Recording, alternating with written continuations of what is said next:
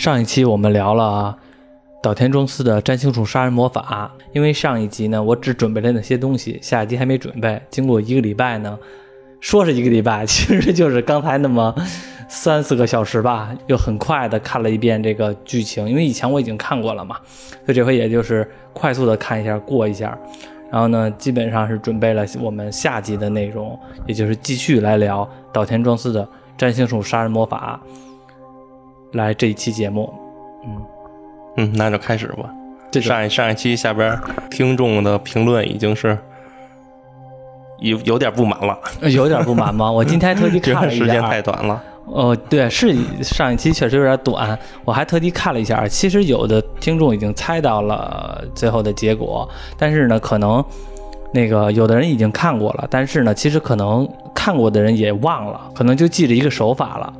所以呢，这一期呢，我们就来聊一聊解谜。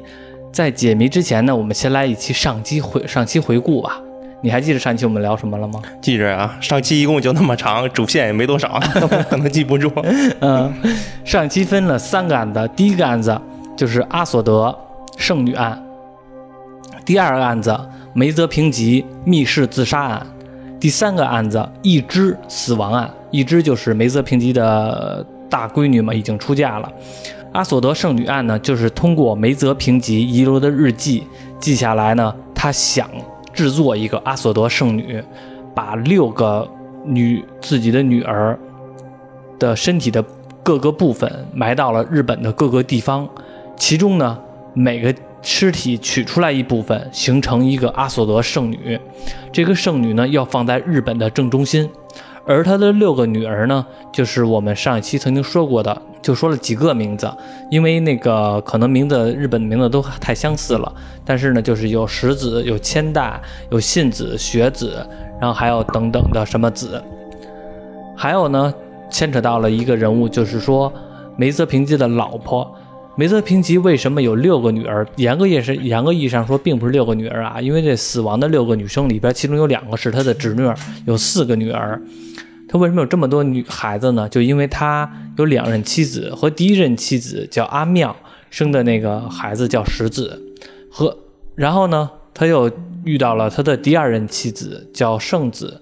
他第二任妻子嫁给他的时候，已经带来了几个闺女，他又和这个圣子呢又生了一个闺女，所以说呢，他严格意义上来说，他有五个女儿。这五个女儿呢，和他有直系关系的，就是他自己亲生的，是两个，一个是最小的小女儿叫雪子，还有一个就是他的第一和他第一任生下来的那个孩子叫做石子。然后呢，还牵扯到了一个他的弟弟叫梅泽基南，还有他的弟弟的儿子，就等等一些周边人物。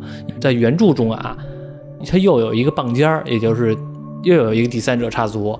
然后呢，有一个所谓的私生子，在原著中呢，他所谓的私生子里边牵扯到了很多怀疑他的事情，就是大家的玉手玉手洗和石刚的主要注意力刚开始是放到了他的私生子的脑袋上，但是后来呢，随着解谜的发现，发现他的私生子和他的这个所谓的棒尖儿这个第三者没有并没有直接的关系，所以我们把这故主线故事中就把它排除掉。那现在我们知道这些人物关系图，他的大女儿其实说是他大女儿，但是因为是他第二任妻子带过来的女儿嘛，但是年龄最大，已经出嫁了，嫁给了一个中国人，然后呢是在他们家附近那边生活着。她并没有被做成圣女，是因为她自己本身不是处子之身，因为她已经结婚了，但是她却也死亡了，就是因为一只遇害案。而一只遇害案呢，就是他所谓的是先奸后杀，但是其实我在这里边重塑一下，上一期呢我一直在不停的说是先奸后杀，先奸后杀，其实并不是，而是说警察的调调研方案的结果就是说是奸尸，也就是说一只遇害之前就已经死亡了，然后呢犯罪凶手又在又不又把他给奸尸了，他体内存留的精液。并不是在他生着的时候在体内当中的。好，现在我们知道了那个阿索德圣女案和一只被杀案，梅泽平吉的密室死亡案，也就是说他在自己的画室死亡了。死亡之前呢，死亡之前呢服用过安眠药，而且呢，从他的画室中得到了这个梅泽平吉的手记，这么一件事儿。反正就是三个案子都回忆起来了，大家可能都回忆起来了。上一期我们说到哪儿呢？上一期我们说到了，因为一只被害案已经找到了一个头绪，是有一个女生拿过来一本新的日记，告诉玉守喜说这个是我父亲留下来的日记，是太郎。我们就这里边描写了，其实太郎才是真正的掩埋尸体的那个人。他在下班的途中遇到了一只，和一只发生了性关系，然后之后呢？他因为有一些负罪感，而且他也有孩子和老婆了，所以他就走了。走了之后，第二天他都见到了报纸，一只死亡，所以他自己推测，一只是在他和一只是一只是在和他发生完性关系之后遇害了，而且呢，家里边有被抢劫的痕迹，所以这是他的推测。那现在我们就开始解谜，因为石刚和玉守喜他们两个一直在。因为这个案子一直在绞尽脑汁的想，石刚呢更加的注意这些逻辑之间的关系，但是玉守喜呢表面上只是在听故事，他并没有想太多，所以石刚一直就觉得玉守喜好像一直在你到底想没想啊？我跟你说这么多，你一直好像没有想这件事情一样。但是其实玉守喜呢在这个时候他已经有一个大致的思路了。通过这件事情，把所有的事情关系链串清之后，他们还需要去调查一些事情。去了日本的各个地方，他们两个呢结伴而行。其中呢，在路中调查的时候吧，难免会口渴，会犯饿，所以呢，就会在一个饭馆里边吃了一顿饭。吃了饭之后呢，在结账的时候，石刚拿下拿给店老板的一万日元是破了的，是中间又拿胶带给粘上的。然后那店老板呢也无所谓，也就收下来了。然后那个玉守喜就问：“哎，这钱怎么破了呀？怎么两半了呀？”说：“啊，那肯定是别人之前有那个，之前有人在那个日本那边就通过这种来作案，来做这个经济犯罪。其实原来中国也有，八十年代那儿还挺多的，就是把这个钱给撕了，撕完了之后呢。”可能中间取下一部分来，然后再把两张，再把那个两边各一半呢，再给贴上。这样的话呢，嗯，还是能花的，就是只不过钱小了一点这个时候，玉守喜一拍大腿说：“我想到了。”扭头就走了。走了之后呢，大概有三四天没有见到玉守喜这个人。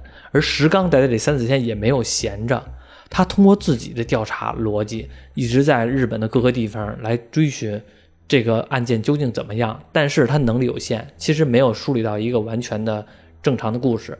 这本书光石刚调查的这个这个部分，估计就占了大概三三十页左右，就是二三十页左右。但是基本上这些事情和主线全都没有关系，就到处走访。对，到处走访，走访这个日本的风土人情，包括日本的这些状态。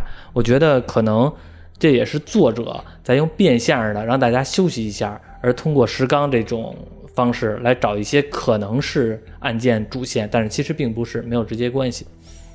三四天之后，然后玉手喜其实已经知道了结果了，带着石刚呢去了京都的一个地方，进了一家皮包店，和店老板聊聊天店老板呢是一个女性，大概从时光的目光来看的话，大概是五十来岁，这么一个女性。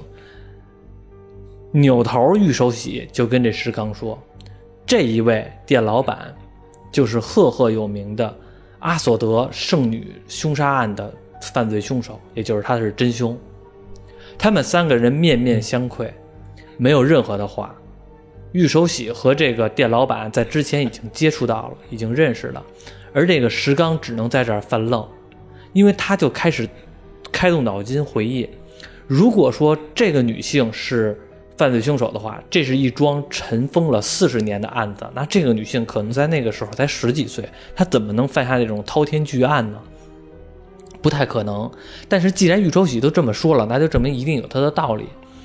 因为日本在当我看这书啊，具体是不是我不知道。这个书里边描写的是日本的追诉期是十五年，所以说呢，严格意义上来说，这个店老板已经不犯罪了，已经已经那什么了，已经脱离了法律的制裁了。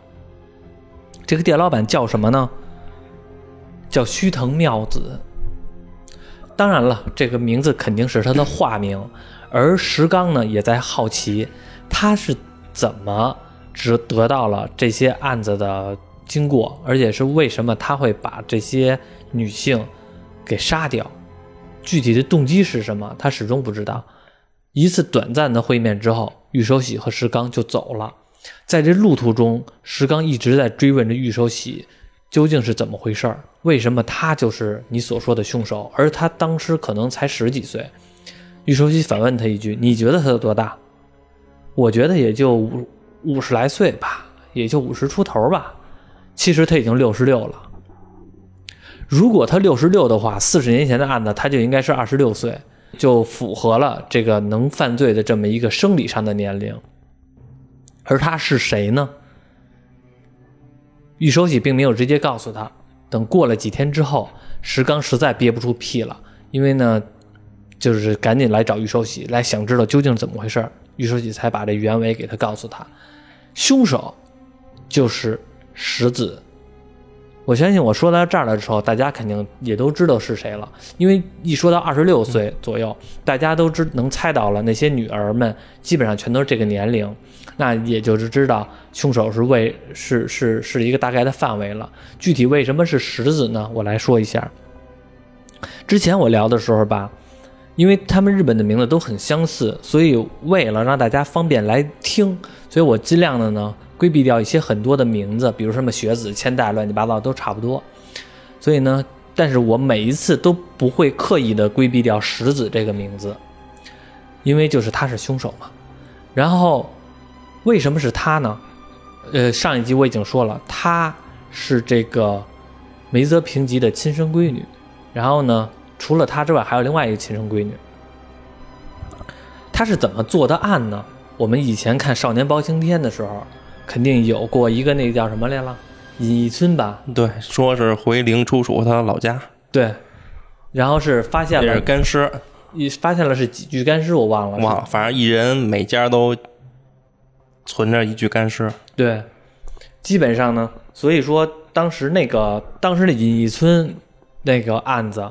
我相信，好像所有看过《少年包青天》的人，其实对那个案子应该印象是最深的。反正对我来说啊，那个案子是印印象最深。对我小时候看那段也特别吓人，嗯，看着看着那人一掀帘子，一个干尸，嗯，那小时候看刚多大，还小学呢。有两个原因是让我印象最深，一个就是刚才小罗说的，过于害怕，那个案子是过于害怕的。还有一个原因就是那个案子让我们觉得手法是过于变态，过于猎奇，这两个我觉得是主要原因。而那个案子完全呢，基本上就是按照这个占星术的这个逻辑来走的，大家肯定也能猜明白了。石子他所在的尸体是白羊座，白羊座呢是要制作阿索德圣女案的头颅的那一部分，所以说石子的尸体。是没有头颅的。当他没有头颅之后，那挖掘的尸体人就不能用面目来判断这个人是谁，只能用一个生理上的特征。而梅泽平吉在日记中写过一段话：圣女要是最完美的，但是唯一一个缺点就是石子的肚子上边小腹上有一颗痣，而石子呢其实是没有痣的。但是他知道雪子有痣，所以他把雪子的小腹移植到他自己的小腹上，而他自己因为没有死，他没有露头颅，所以其实，所以他就做成了一个消失的人，并没有所谓阿索德这个圣女，每个人取下一部分，组成了第六具尸体，而其实死亡的女儿只有五个死，只只死了五个女儿。而没有头颅的那个石子，就是他逃出升天了，并没有阿索德。所以为什么日本所谓的日本的正中心，像那个玉手洗和石刚一直在调查，有相当长一段时间在调查这个日本的正中心是哪儿，想找到这个阿索德圣女，但是并没有找到，因为并没有这个尸体。他也没介绍什么玉手洗调查的经过，就直接找到凶手了。他其实也介绍了，但是我就没介绍了，因为我觉得好像没太多的意义，而且我也记不住了啊，所以我就忽略掉了。但是那些没关系，反正大家知道逻辑就行了，知道故事本身就行了。那石子他是怎么杀掉梅泽平吉的呢？因为他呀。在那间画室里边，梅泽平吉是要做一件画的。在那一天的时候呢，他是和预约了一个模特，而这个模特呢，就是他的亲生女儿石子。其实，他的父亲梅泽平吉对待他的石对待石子还算可以，并不是很差，但是也好不了哪儿去。但是毕竟是自己女儿嘛，所以还是比较信任的。所以梅泽平吉呢，在石子面前服用了安眠药，因为他想是画完画之后呢。稍微休息一下，可以睡觉。在睡觉的时候，石子把这个梅泽平吉给杀害了。杀害了之后，伪造了一个仿佛是密室的一个情况，而且他特地的用带了一双男鞋，他自己是女生嘛，带了一双男鞋，他自个儿穿着女鞋放自个儿的包里边。他杀害了之后，出门口，走到窗户旁，然后那个。制造了一些女性的脚印，而这个时候，他再把包里边的男鞋再给弄出来，再制造一些男男人的脚印。同时呢，因为十，因为这梅泽平吉家这六个女儿全都是那种从小就开始练芭蕾舞，练芭蕾舞之后呢，所以就能脚尖沾地嘛，所以他就用自己的脚尖沾地。从自己当时的鞋印，就是女生的鞋印里边踩着她的后脚跟儿。然后就走了回去，所以这样呢，就造成了一个男女交换的脚印。他怎么造营造成一密室呢？他是通过绳子把那个插销，因为怎么能形容这个门呢？因为他这个门呐是插销的那种方式，所以他用绳子拴到了插销另一头，把绳子一蹬。我记得柯南里边好像有过，柯南里特别擅长用这个，对，特别擅长这个，拴一根细线，什么遥控汽车啊，对对对，遥控汽车或者用手拽。对，反正就用一手拽，嘚儿把这个插销给插上了。但是这个插销的之上呢，还有一个挂锁，就是咱们以前过去，嗯，现在用的少了，就是老的那种，拿钥匙开，砰一下子那种锁。他就只是先把那个锁挂上就行了，所以就伪造成一个密室。走了之后，第二天发现梅泽平基的尸体的时候，他是第一个发现尸体的，他也是第一个冲进房间的。冲进房间之后，房间整个杂乱无章，因为他前一天已经那个那个操作好了嘛。杂乱无章之后，等叫了警察，就趁着大家伙发现尸体的时候，他就开始把那个锁又给锁上了，然后说这个房间里边是个密室。所以这个时候呢，并没有特别深入的调查，大家呢也相信这是一个密室。警察来了也是这么说，因为他。因为他是第一个发现尸体的，他说，而且他发现把锁也给锁上之后呢，他说什么就是什么。至于这个，所以大家就想当然的以为是个密室。为什么他要做一个男性的脚印？是给为了给大家造成一个误解。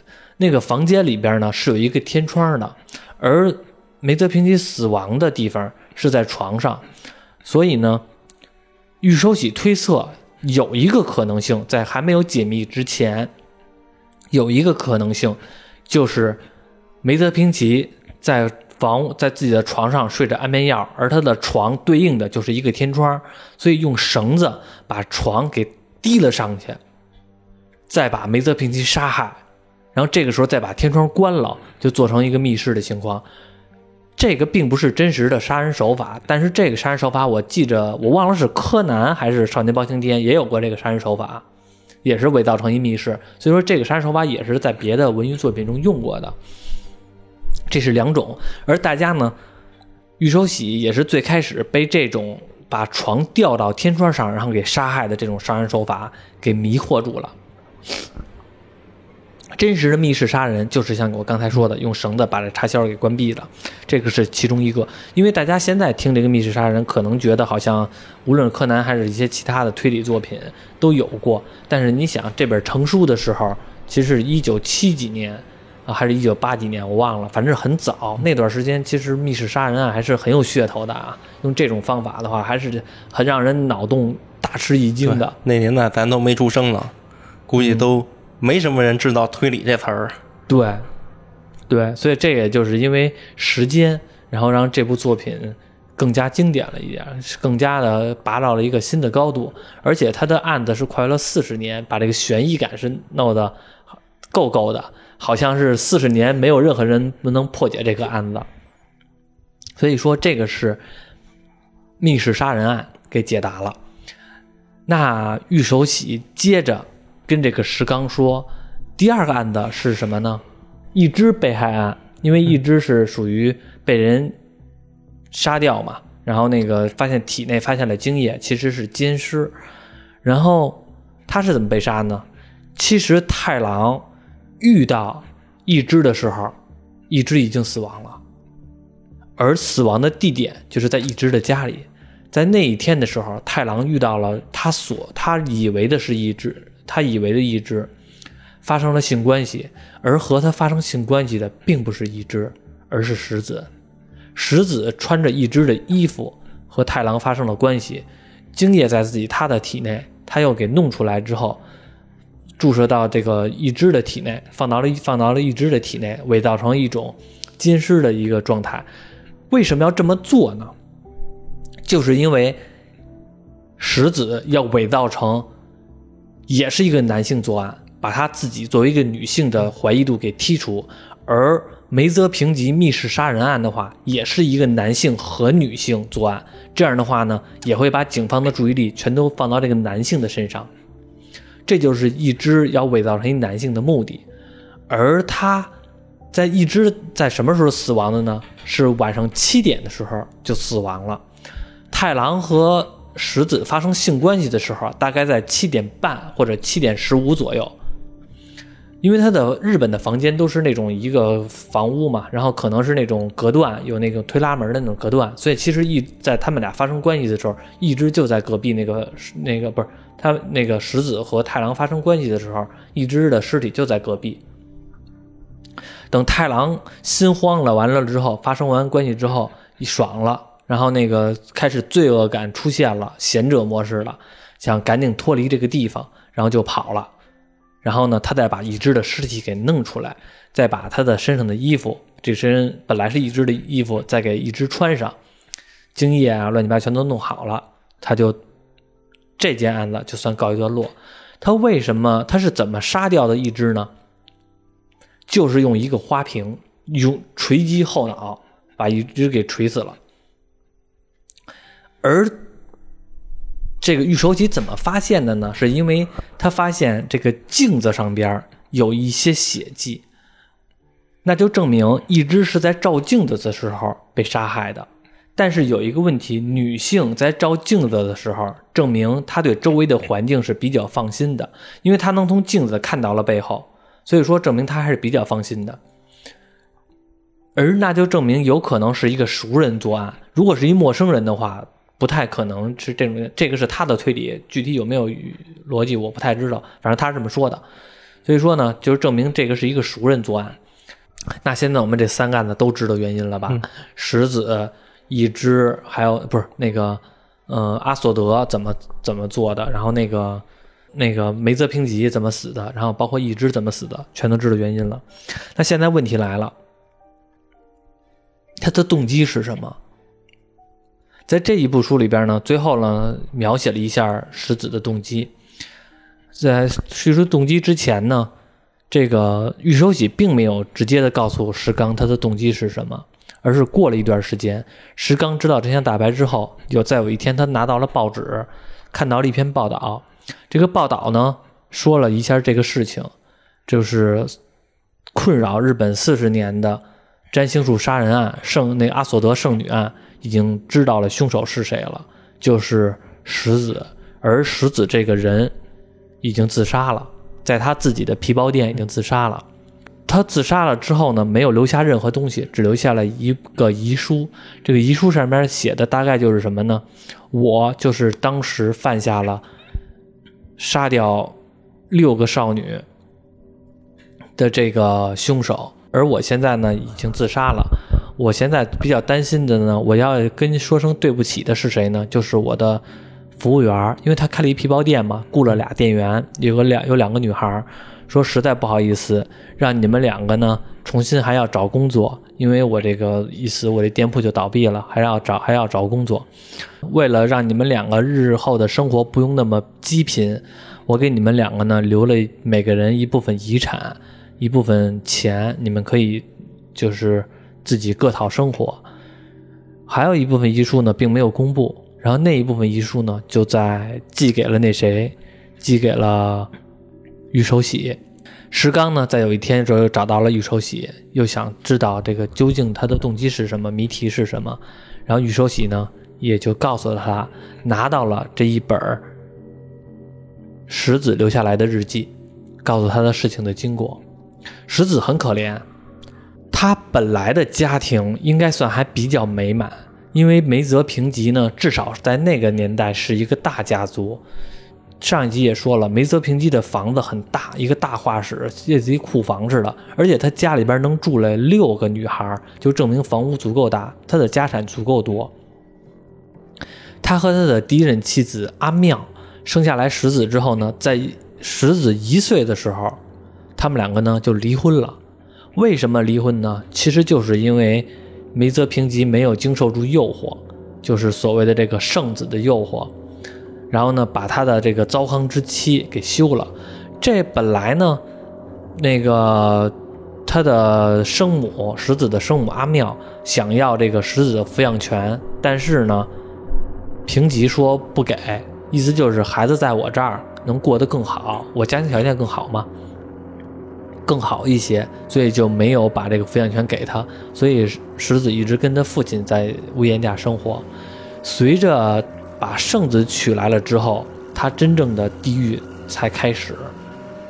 因为圣子是后妈，而且带过来三个闺女，后来又生了一个闺女，她的话语权要远大于石子这么一个小女孩，每天都在欺负着石子。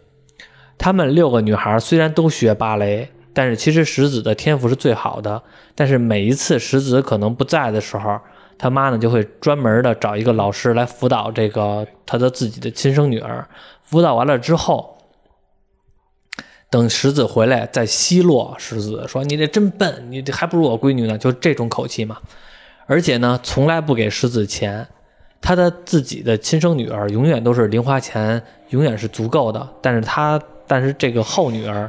永远都没有什么钱，而他的父亲话语权呢，其实也不大。他父亲只能说，从来没有欺负世子，但是从来也没帮世子说过话。这个呢，就是平庸之罪啊，就是他不会站出来说为自己的亲生女儿搏一份。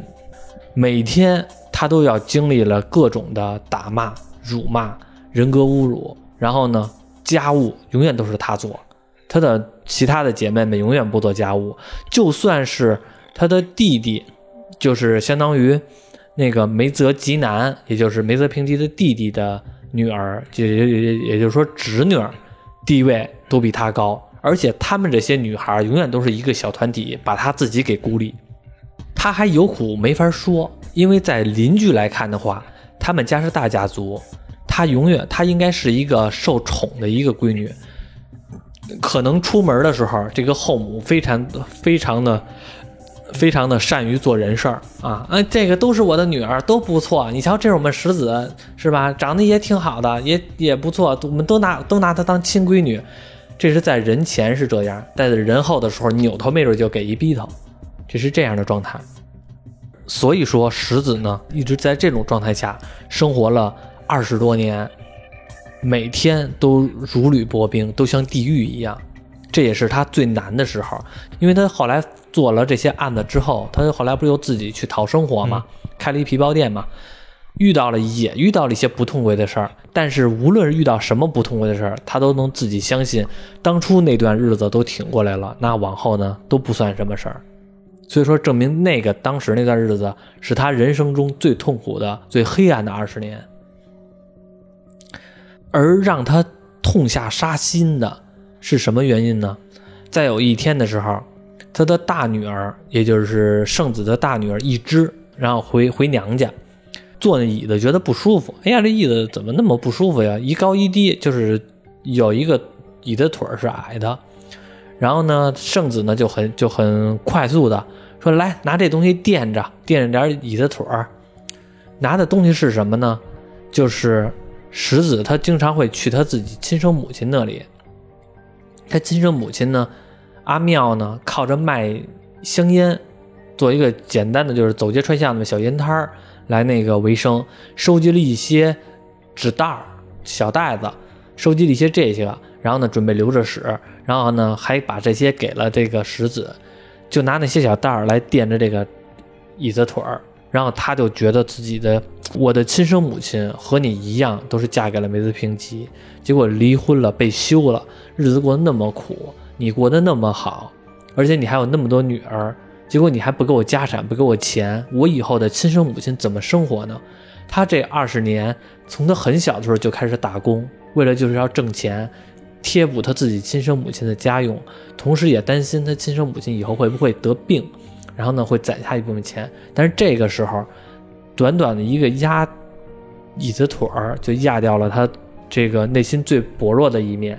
我我亲生母亲那么珍惜的东西，在你面前一点一点都不在乎，他就决定痛下杀心了。他为什么要杀掉他亲生父亲呢？主要的原因呢，也是他的所有的案子当中之一。他也恨自己的亲生父亲，因为是平庸嘛。他也不帮他说话，而且主要的责任也是他的父亲。虽然并没有对他有一些打骂，但是搁谁谁也不高兴，就把他亲生父亲给杀掉了。中途呢，也曾经想后悔，想收手，但是后来一想，他的父亲一直在画的是模特，而模特的本身是他自己。如果再拖一天两天的，让他父亲把模特的脸部给画出来的话，那他所有的计划全都全盘皆输。所以只能痛下杀手，把他父亲也给杀掉了。杀掉之后呢，下一步骤就是要就是要杀掉这个一只。一只的话呢，他也是按照自己的方式观察了很久。太郎这个警察找到了他日常的回家的规律，设计了这个一个案子，把这一只杀掉了。等于说，一只和他的亲生父亲平吉都死亡了。那接下来。还没有结束，就是他的这些女孩，这些女孩们，他为什么没有杀他后母呢？就是因为他想让他的后母一直活在痛苦之中，而把这个，把他这另外几个少女给杀掉，是怎么杀掉的呢？因为家里边出了这么些事儿，所以他就提议说，我们几个女孩出去旅游一下去，去一个别的城市住那么几天，就是玩玩散散心，然后呢？他的后母呢，破天荒的竟然同意了，这个六个女孩就相约，就就就一起去日本的另外一个景点去玩了，住了一宿。住了一宿的时候呢，这个石子因为从很早就开始打工了，而且呢，他是在学校里边打工，能收集到一些化学的药物，他收集到了不少的砒霜，用砒霜放在果汁里边，把这五个女生全都毒死了。毒死了之后，然后再写信给这谁，给那个太郎，然后告诉他尸体藏匿的地方是哪儿，然后太郎来把这个尸体全都藏匿在各个地方。为什么他不自己亲自做呢？因为他没有驾照，需要把这个所有的尸体放到了各个地方之后，需要开车嘛，需要各个地方。他没有驾照，而且呢，她是一个女性，身体生理的结构不允许做这种特别重的这种工作。所以说呢，他就用这种方式来让太郎作为他的一个协作人，强迫太郎作为一个协作人。而太郎呢，确实也完美的完成了任务，同时呢，也因为内疚的心理、恐惧的心理，并不敢把这件事情给抖露出来，到死之前都没有说出这件事情的真相，只是留下了一部日记。这也就是为什么石子能这么长时间都逍遥法外的一个主要的原因。然后做完了这些事儿之后呢，严格意义上来说，他自己也死了。无论警察的方面的调查，都是死亡了六个女，这六个少女，他自己也死了。严格意义上来说，所以他并不能在日本生活下去了，他就离开了日本，去哪儿了呢？这篇故事发生的是在一九三六年，我们都知道，没过长时间就发生了二战。其实日本呢，就侵就侵略了中国的东北，也就是建立了伪满洲政权。他呢就去了满洲，在满洲这段时间呢，他并没有觉得满洲很好，因为东北那边中国虽然地大物博。比较辽阔，国土比较辽阔，但是东北那个地方大家都知道很冷，一到冬天的时候零下四十多度都是很正常的，所以他在那边呢痛苦的生活了十多年，就是也没有什么特别好的这个日子可过，而且是他也曾经在这日记里边特别写了一下，在东北生活这一段时间吧，基本上是属于我为我的。当时犯的罪给赎罪，就证明他日子过得不是很好。随着日本的战败，然后呢，日本人也都撤离了中国，回到了日本本土，他也回去了。回去之后呢，他自己的亲生母亲阿妙并不知道闺女是杀人凶手，而且也觉得自己的亲生闺女也死了。而当时梅泽平吉留下来的遗产有一部分就是给阿妙了。但是阿妙从来没有花，他一直在担心着自己的女儿到底是怎么样了。结果呢，因为别人都跟他说死了嘛，他也只能相信是死了，所以一直日子呢还是像以前一样过着他自己那个卖自己的小烟摊儿。然后岁数也大了，就可能白内障吧，眼睛就瞎了，基本也没算纯瞎，基本上说看不见东西了。石子呢回到了日本之后，开始在各个地方找他的母亲，他以为他的母亲。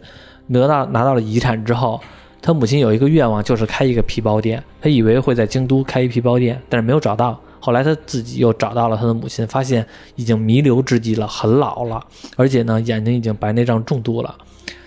那个时候过了是几几年我忘了，在书里边特别描写了一下，他给他母亲买了一台电视，因为在那一年的时候是日本举办了奥运会。随着奥运会开始，那个李花他们，他和他母亲看着奥运会的时候，他的亲生母亲阿妙死在了他的怀里。他的母亲死了之后，他呢为了继承母亲的这个遗愿，就在这个京都这个地方开了一个皮包店，叫惠子皮包店。因为他们日本名字可能两个字儿、四个字儿嘛，所以叫什么惠子，好像是叫什么。叫什么皮包店？反正是和他母亲有关系的一个皮包店，一直开下去。他一直在等，在等有一个人能破了这个案子，但是呢，一直没有等到。从他二十多岁等到了六十六岁，终于等到了这个能破了他的案子。他在日记里边特别写了一句啊，就是如果谁破了这个案子的话，我曾经想过我就嫁给他，因为只有他能破解我的谜案。这样的话呢，我们至少是同一类人，我们同一的想法。如果他要是结婚了，那我也不在乎，我就我就我就会跟他在一起。他想对我做什么，我都会认命。这是他自己的这个一个想法。我觉得也是，石子作为一个赎罪、一个杀人凶手，他能找到他的归根结底他的想法，就是说，虽然我们都是人，但是人和人的想法是不一样的。人和人的差距比人和狗的差距没准都大。可能能破解我案子的就和我是同类人了。然后呢，他并没有等到这个人，等他六十六岁的时候才等到这个玉守喜来告诉他的解答。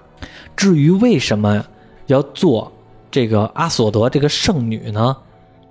其实呢，也是他自己的一个私心。他在日记里边写了，有点难为情，因为他自己觉得自己长得挺漂亮的，但是他觉得他自己身材不好，所以他就希望有一个完美的身材。而他就用这种想法扭曲成了一个阿索德圣女，写了一篇日记，来伪造成梅泽平吉写的日记，放到了这个梅泽平吉的书柜里边，为了就是要迷惑警察，有人用这个书有这用这个日记来进行杀人，所以这个是石子的一个经历。他最后的遗书里边特地还写了一句：他后不后悔做这些事儿呢？即使他经过了。去中国这边挨冻，然后或者经历了战争，然后或者说那个自己的母亲也去世了，并没有感受到幸福，他自己也过得并不是很和自己的想象的并不是一样。他后不后悔呢？他觉得并不后悔，因为在那个和他自己后母和那些女孩生活的那同一个屋檐下，是他最痛苦的二十年。那一段时间的时候，他是真的想把那些人全都杀掉，而且是。一个不留，用最残忍的方式给杀掉。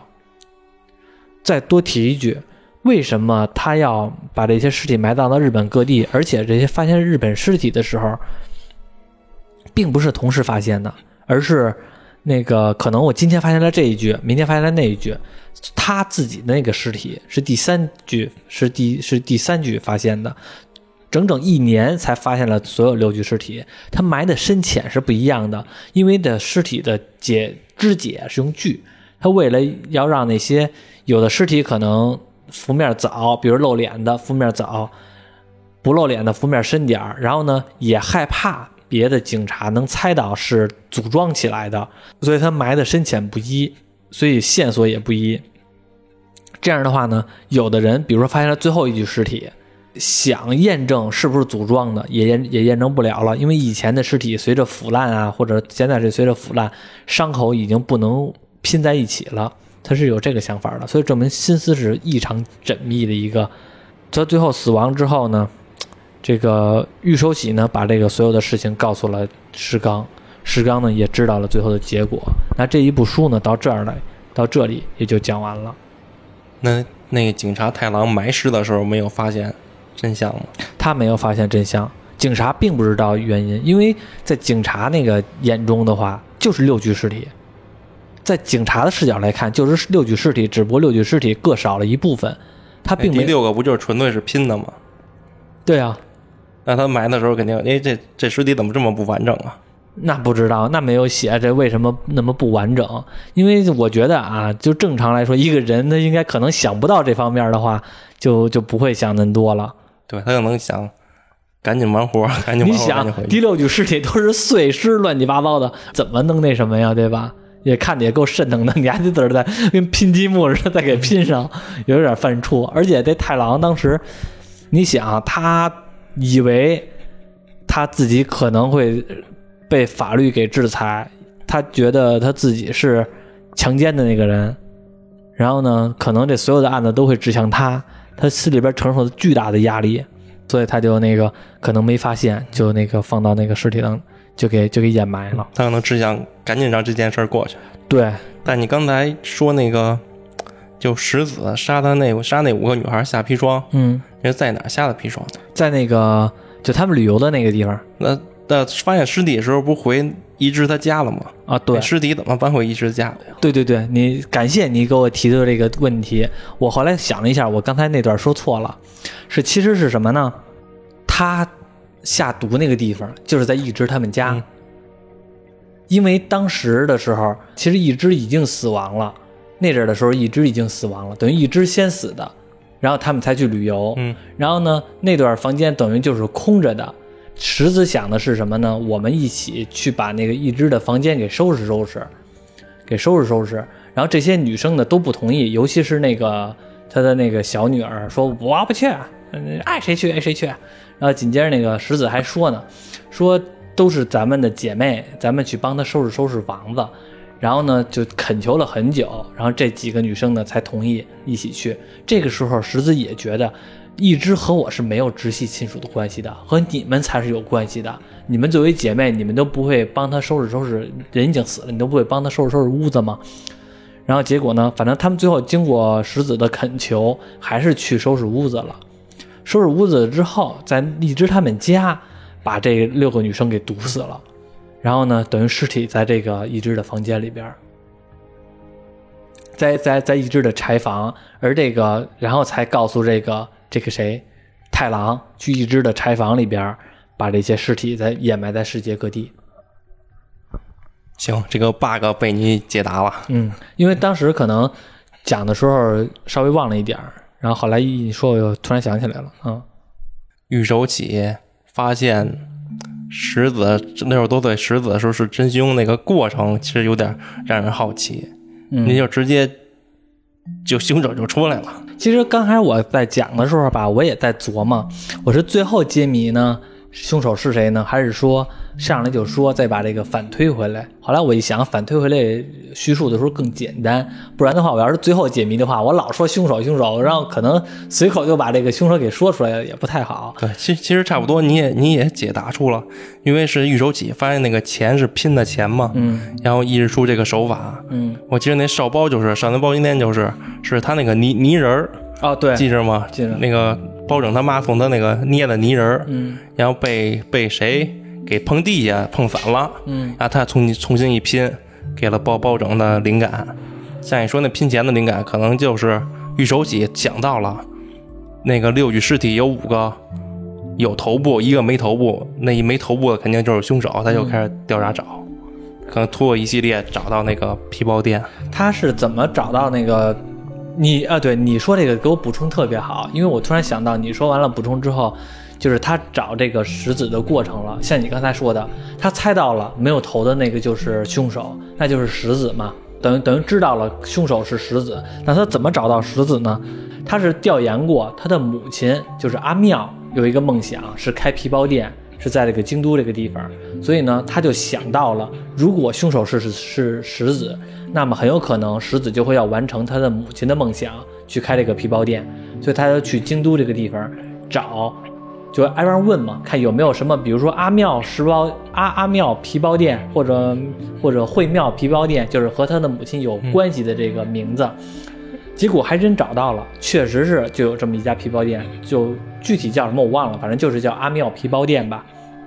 他一进去，看到这个店老板是一女性，然后是大概是五十来岁，也不看确定多大年龄，就开始跟他问，就是直接的，也没有什么藏着掖着的了，因为在玉手洗来看的话，他们两个也是同类人，啊，就直接的说出来你是不是石子，是不是凶手，然后石子说是的。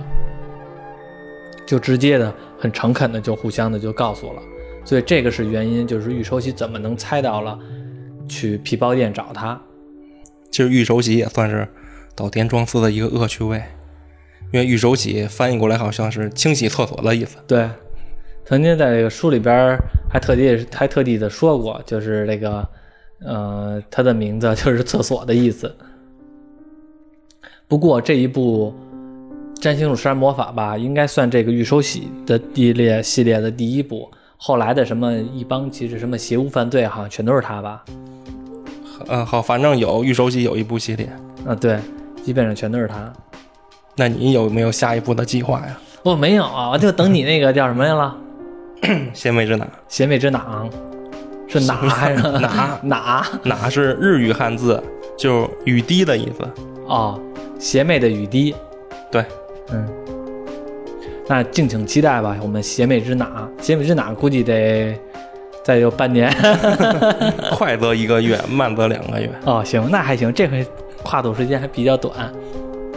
其实说到这里啊，也得跟大家说一下，就是这一期呢，本来呢，我们这个上一期也说过，想其实想的是录一期，但是后来一想呢，不是，因为是完全是我个人的原因，就是拖成了两期，本来应该一期的内容，嗯，但是但是没但是了，但是说了我也不改但是呀。但是云顶更新了，啊，对啊，云顶又耽误事儿了。又耽误事儿了，这腾讯害人不浅。